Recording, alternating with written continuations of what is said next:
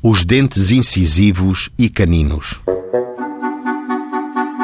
O réu, depois de ter sido recenseado, apurado e proclamado recruta pela Câmara Municipal e na ocasião em que recebeu guia para se apresentar no governo civil, ainda tinha os dentes incisivos e caninos que a lei declara essenciais para o serviço militar.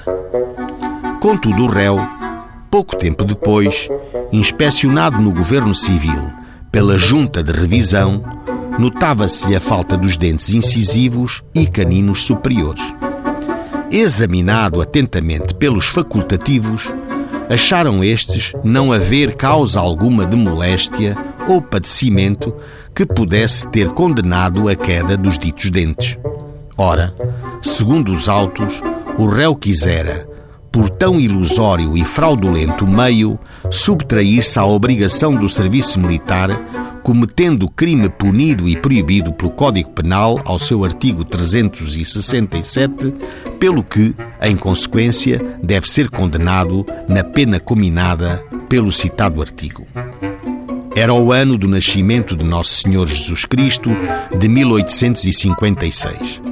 Ao recruta Manuel Alves, ao que parece, haviam sido arrancados os dentes incisivos e caninos superiores, mutilando-se, assim, no propósito de impossibilitar-se para o serviço militar.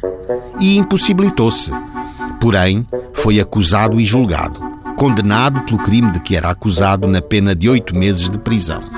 A letra da lei dizia que o agente que se mutilar voluntariamente para se tornar incapaz para o serviço militar deve ser condenado em prisão correcional até 13 meses. Isto é, o Manuel Alves ficou sem os dentes incisivos e caninos e cumpriu oito meses de prisão. Porém, não cumpriu o serviço militar. Terá valido a pena?